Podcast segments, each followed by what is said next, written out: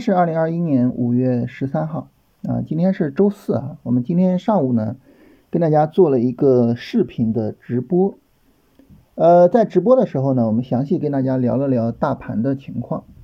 呃，首先呢，从这个高级别的角度啊，就从这个日线波段的角度，我们现在呢是在一个震荡区里面，市场呢最终选择向上突破三千五，还是向下跌破？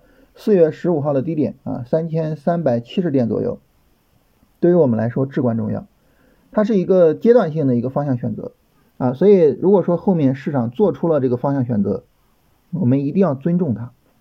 尤其是如果它选择向下跌破的时候啊，我们不要盲目的去持有着自己的股票啊，一定要去考虑风险啊，这是大的方面。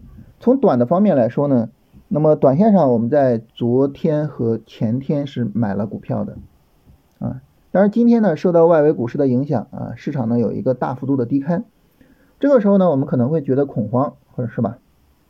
但是呢，我们要特别强调的是，呃，当我们买了股票之后呢，这个股票的处理就应该按照个股的走势来，不应该太过去考虑大盘，啊，因为呃，我们选的股票可能是我们精心挑选出来的。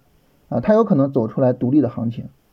这个时候呢，如果说我们盲目的担心大盘把股票给卖掉，那么很有可能会导致啊我们踏空啊我们错失行情。尤其是什么呢？如果说我们今天一害怕，你把股票卖掉了，明天大盘涨，那你怎么办呢？你追涨再去做买入吗？是吧？这个时候处理起来就很难处理啊。所以呢，今天早晨跟大家强调啊，就是按照个股的走势，呃，该怎么样怎么样。啊，首先呢，把止损设好，然后如果说这个个股涨起来啊，该设平保就把平保设好，然后呢，有利润之后呢，说需要做推损或者是需要做止盈啊，该怎么做怎么做就行了。当然，大家可能会说啊，就现在这个市场的情况，那还有什么股票能让你去盈利或者是能让你去止盈吗？那这个呢，就涉及到一个选股的问题。实际上，我们做的仅有的几只股票里面啊，今天呢有一个涨停，有一个涨了百分之七点五。就是当我们使用龙回头的思想，当我们去注重板块思维的时候，我们其实是很有可能选出来独立于大盘，然后呢表现的比较好的这样的个股的啊，我们是很有可能选出来这样的个股的。所以呢，就是还是跟大家强调一下，就是。呃，龙回头也好，呃，板块思维也好，呃，不要就是只盯着两头的，就是一个是大盘啊，一个是个股，不要盯着两头，多看看中间，多看看板块。当你能够把板块选好的时候，啊，那么这个时候呢，呃，我们在这样的比较强的板块里面找的个股，那么它能够走出来独立行情的可能呢，还是会比较大的。呃，那么这是大盘的情况哈，那后续处理呢，实际上就是还是呃根据个股的情况去做处理，然后呢，把大盘这一波行情啊，就是从前天开始的这一波行情，整个做完再说啊，就是五月十一号开始的这一波上涨，等它最终确认上涨结束了再说。也就是说，大盘如果说一个三十分钟拉升啊，这个拉升呢，如果力度不够啊，没有办法突破昨天的高点三四六六，或者是突破之后顶背离。那这个时候呢，大盘上涨可能就结束了。那到时候呢，我们再去说这个下一步的安排啊。现在呢，还是耐心的去持有股票，把这一波做完它。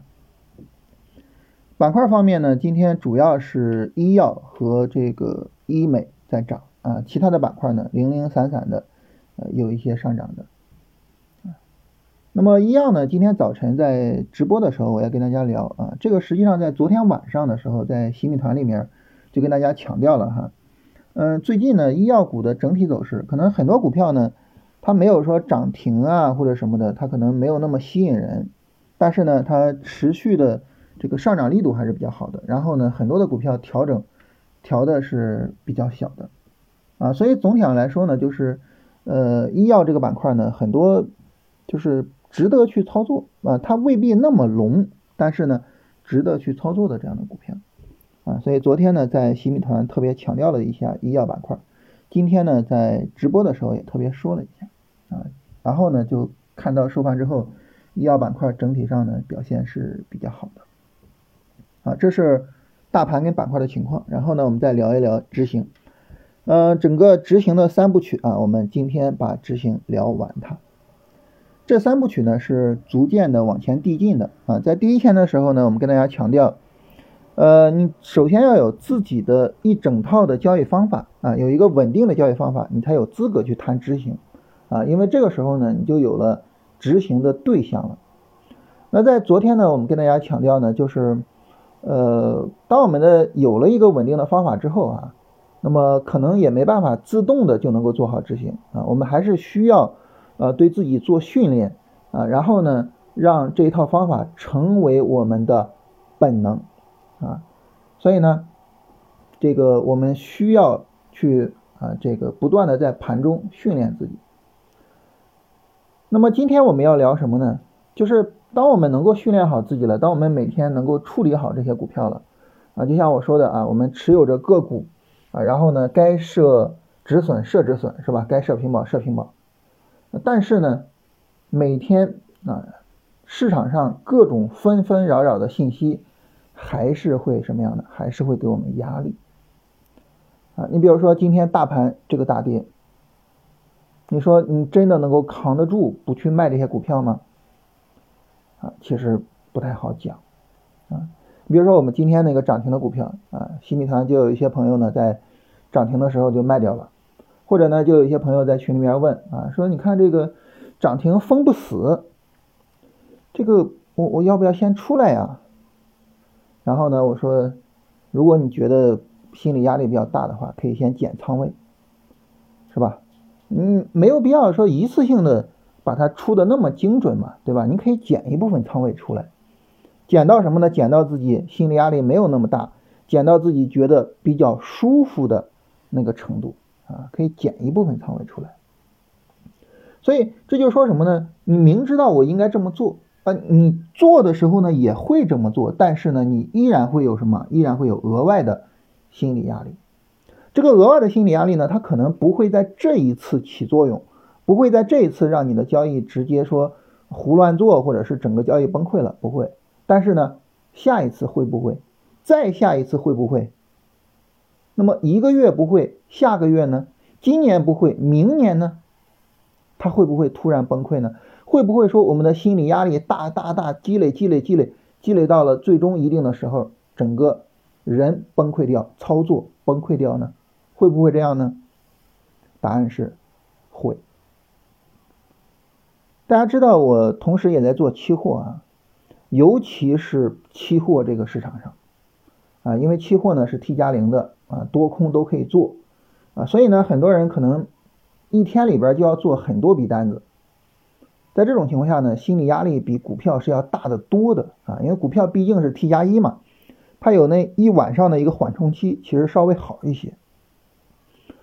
很多人做期货，就是你看他那个资金曲线有可能什么呢？比如说连续一个月非常大的利润，甚至连续几个月。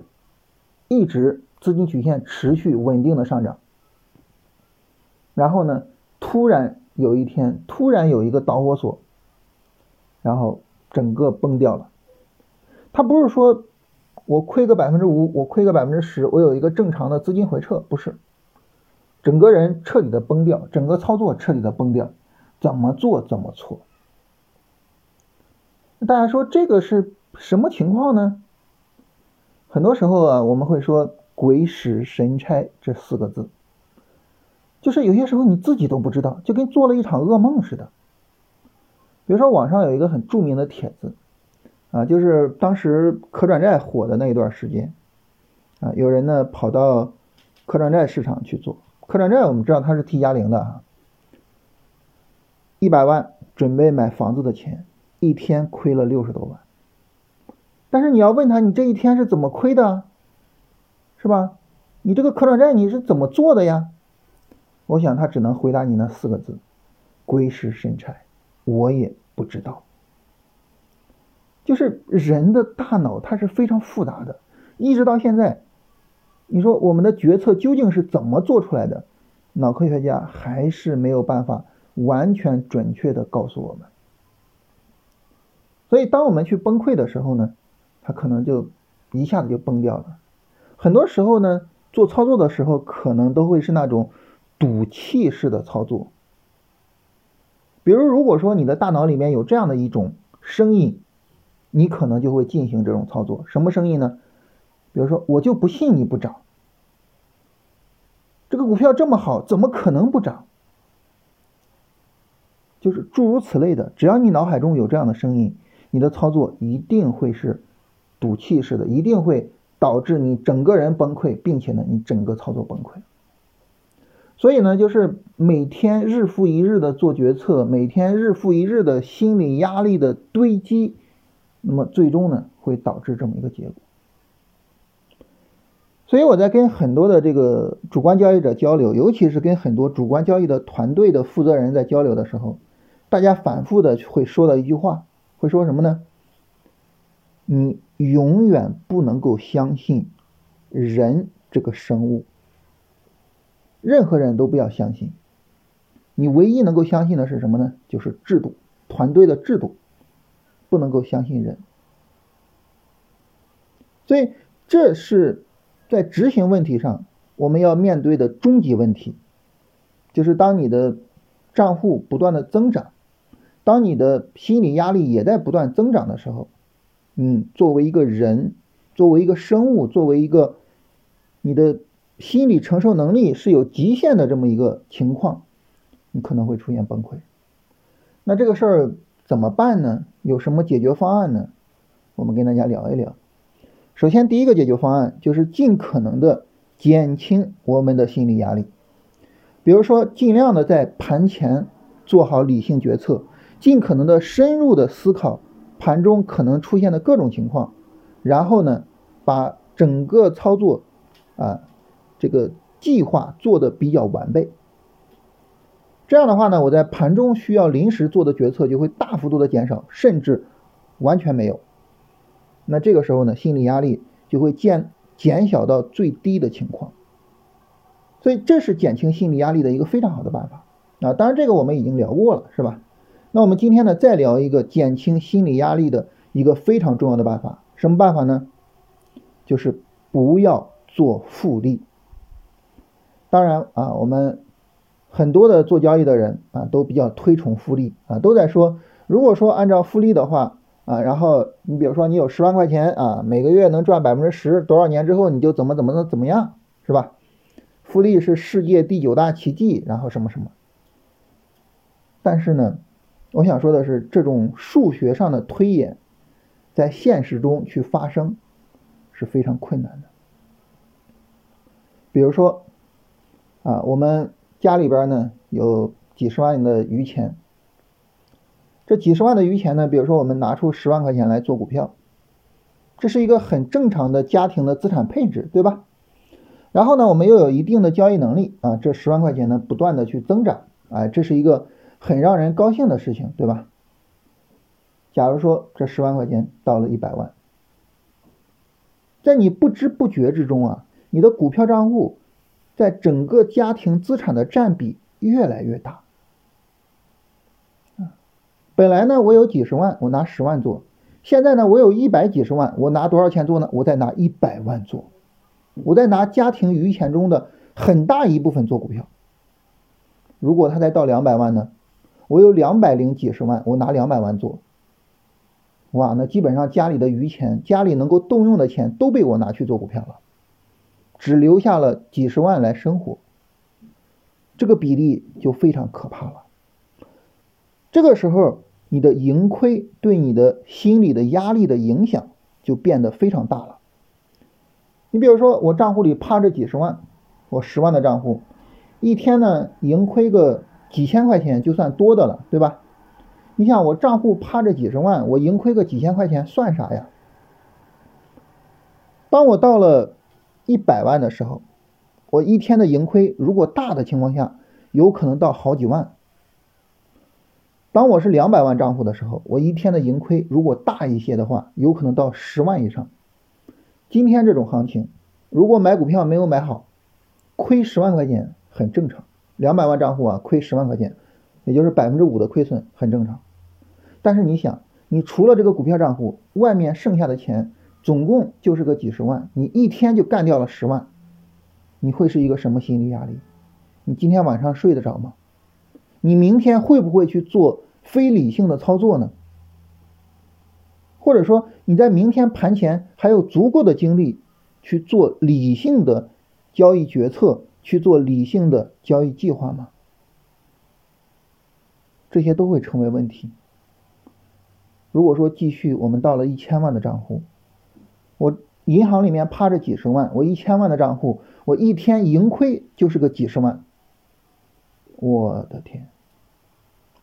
大家能理解吗？就是当你的股票账户的资产在你的总资产中的占比越来越大的时候，这个股票的盈亏对你的心理的影响就会越来越大，它会迫使着你出现心理崩溃的情况。所以复利这个东西呢，在理论上是非常美好的事情，但是在实践中，它可能会成为一个杀人的利器。但是最可惜的就是，他杀的人全部都是有盈利能力的人。如果说我没有把十万块钱的账户给做到一百万甚至一千万的能力，那我也不用担心复利会把我给杀了。所以复利杀人是这个世界上最可惜的一个事情。那怎么解决这个问题呢？其实非常简单，就是我不做复利，我把盈利的一部分给取出来。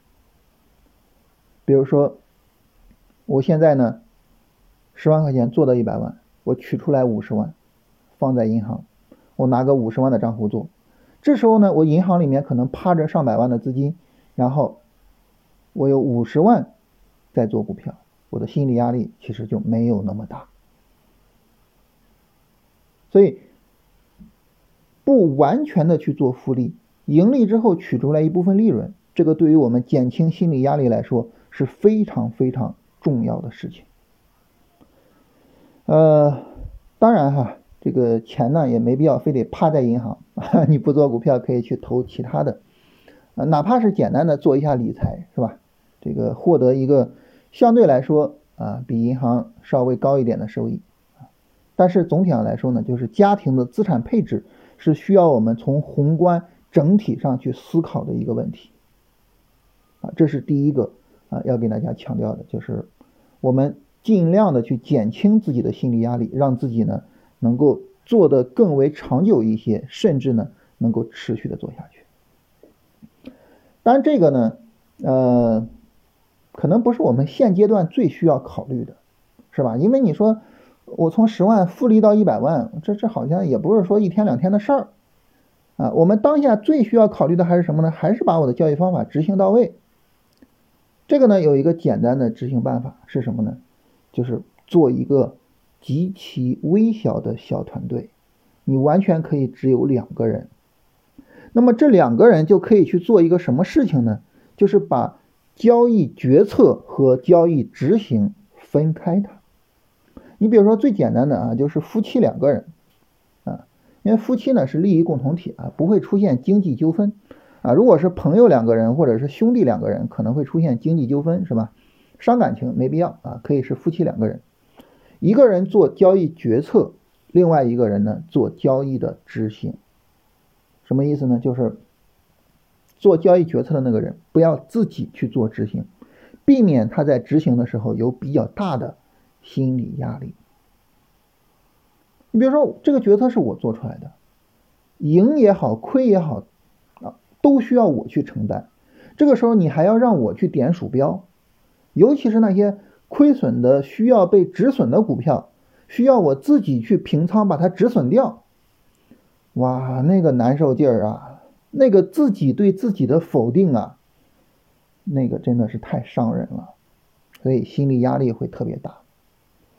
但是如果换一个人来执行，尽管这个单子是亏的，我要把它给平仓掉，但是呢，哎，决策并不是我做的，我该执行就执行到位就可以了。执行到位，我执行的工作呢，就算做得很好了。所以一个人决策，一个人执行，两个最迷你的小团队，可能是能够解决执行问题的特别好的办法。那么除了这种外部团队、外部执行的这个我们还有一个是什么呢？就是使用手机软件。现在很多的券商都在提供云挂单，尤其是云止损的手机软件，大家可以去接触一下啊。然后我看洗米团里面大家反馈，好像银河证券，呃，那个手机软件好像是做的是比较好的，大家可以去注意一下。然后呢，当你去使用啊这样的手机软件自动挂单去止损的时候，你心里边一点点心理障碍都没有的时候，你的心理压力会减小的特别特别多。所以呢，那个时候实际上整个操作都可以按照你的盘前的交易决策来执行啊。这个时候都不用交易团队了，你就直接跟你的手机组成一个团队，组成这个世界上最迷你的团队，一个人加上一部手机，加上一个智能的工具。那么这两个无论是哪一个，它的本质都是什么呢？本质都是决策和执行分开，都是执行外部化，不要让做决策的人同时去承担执行的压力。本质都是这个啊，我做决策，我是根据什么做决策呢？我是根据市场，我是根据行情做决策，跟盈亏没有关系，跟账户没有关系，只有这样。这个决策才能是真正理性的，只有这样，这个执行才能是真正到位的。所以呢，就是尽可能的去思考，怎么样让执行外部化啊，这个非常非常重要。啊，这是我们要跟大家聊的关于执行的所有问题啊，希望呢能够启发大家，就是说把执行这个问题呢，真正从理性的角度，从心理学或者是决策科学的角度去思考啊，而不要成天空谈什么心态呀，呃，甚至去读经书啊，然后什么就不要搞的那种乱七八糟的，就是从科学的角度去思考这些问题，进而呢真正的解决这些问题啊。好，聊完这个呢，我们来看一下大家的问题。呃，有朋友问这个格力地产啊，说我买了这个。格力地产啊，后市该怎么操作？格力地产呢？那么我们能够看到哈，今天呢走的也非常好，涨停的啊，所以呢你能够把这个股票选好，它有可能会走独立行情。那今天既然涨停，那这个时候呢肯定是要做推损，继续去持有的，对吧？这个就没得说啊，能够走这种独立行情，这股票肯定是要拿一拿的啊，但是呢要注意保护一下利润啊，因为已经有非常明显的利润了。呃，德展健康，它的支撑位在哪儿？呃，嗯，为什么要考虑它的支撑位呢？这个股票目前来说走势还是比较强的，就这一段上涨啊，走势还是比较强的。但是呢，稍微的有一点背离的迹象。那这个背离的迹象呢，我们考虑到今天大盘这么大的一个下跌啊，这个背离呢，可能。未必太值得去担心，但是呢，还是要把呃止损提上来啊，最好还是把止损提上来。比如说呢，我们把止损提到五月十二号十点三十的这个低点上，是吧？最好还是能够把止损提上来，去保护一下利润。啊，有朋友说这个很久没有来评论了啊，呃，五月份这六个交易日整体上是赚的啊，尤其是。怡华健康赚了百分之四十三，哇，这是一个来凡尔赛的，哈哈，我们遇到了一位反雪家。嗯，大家有时候开玩笑啊，在洗米团里边，大家有时候开玩笑啊，说我们是一个反雪群，动不动的就有人说我买到了什么什么涨停了。嗯，当我们使用龙回头的思维去看待这个市场，当我们更多的有板块思维看待这个市场的时候，其实我们每一个人都。很容易成为这个股市里的反学家。格林美难道没有 MACD 背离吗？嗯，格林美呢，因为它是一个新的波段的展开，呃，就是从四月十三号以来的这个上涨啊，是新的上涨波段的展开，所以这个时候呢，我们不去考虑它的这个背离啊。那么这个一个波段上涨的展开呢，可能会持续几个月的时间。啊，所以不会说就涨这么一些就考虑背离，然后就出来，啊，当然格林美最终有可能会跌下来，然后呢让这些利润最终都化为泡影，那这个就没有办法，是吧？市场不给利润，那就没有办法啊。但是呢，我们该做的事情要做好。呃，我反复的强调，就是交易这个事儿呢，它就属于是我们把我们该做的做好，然后呢看天吃饭，是吧？所以呢不那么着急啊。宁德时代调的怎么样？宁德时代这个调整的 调整的力度稍微的有些大啊，不算很好。华兰生物，华兰生物这调的太大了，这没法做啊。能不能分析一下人民币银的走势？呃，是沪银吗？嗯，白银呢？它现在在一个波段上涨的过程之中，啊，但是你看周线啊，它是一个非常大的横盘。其实我对于这个白银的上涨呢，并不是特别的看好。嗯，这一波整体的这一波的通胀，从去年开始，整体这一波的通胀，就是对于这个。黄金跟白银来说呢，都没有很大的拉动力量。嗯，这个其实稍微的有点奇怪，因为从金银比和金铜比的角度来讲啊，就是黄金和白银，还有黄金和铜，它们的这个价格比例，其实多少年都是在稳定的区间里面。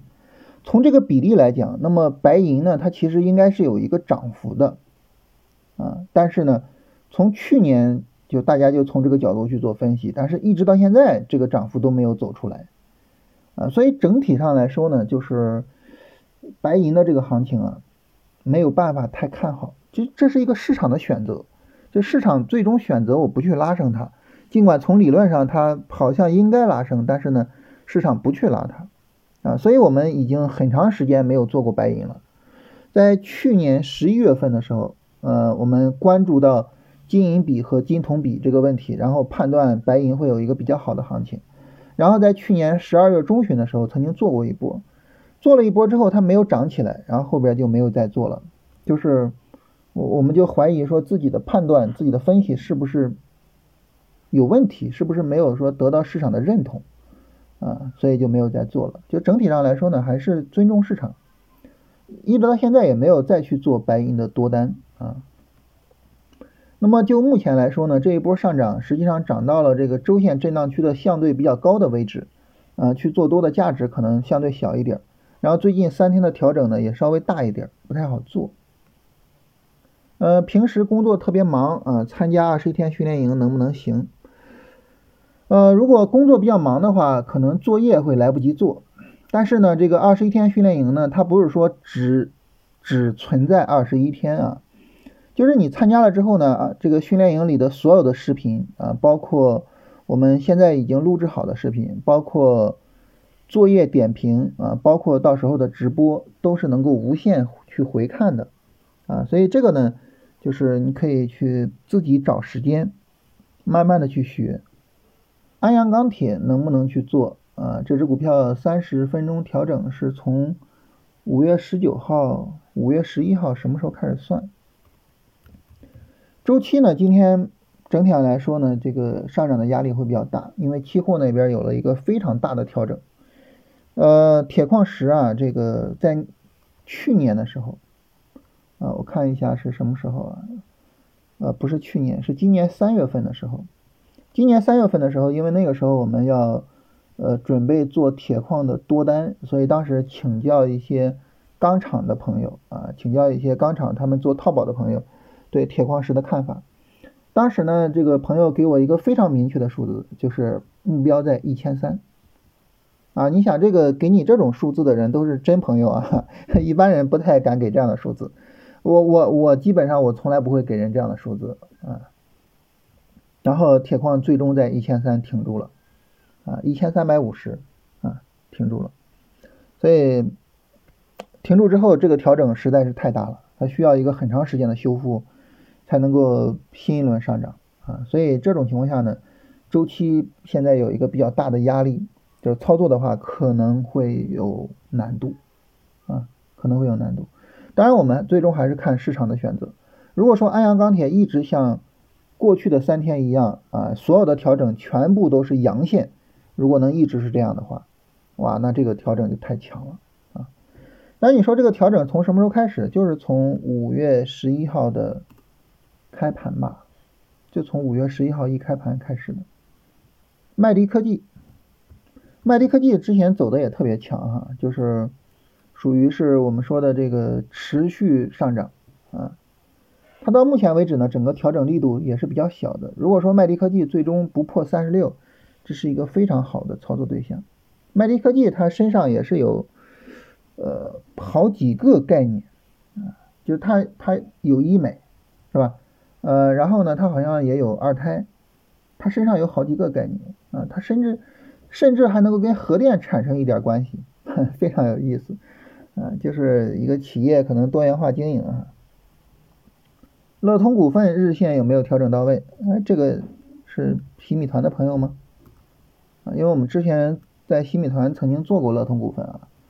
乐通股份调整基本上是到位了啊，它从四月二十九号开始调整，到现在已经调了八天了啊，整体上是到位了。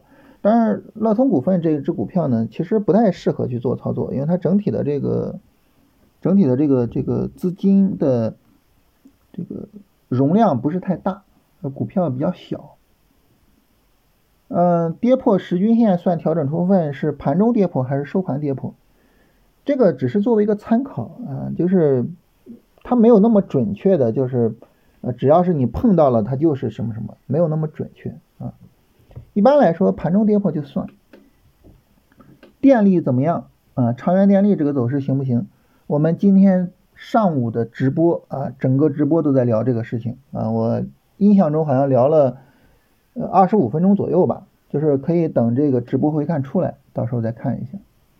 怎么判断强势板块的结束？就是一个日线调整力度太大，就基本上就结束了。训练营在哪儿参加？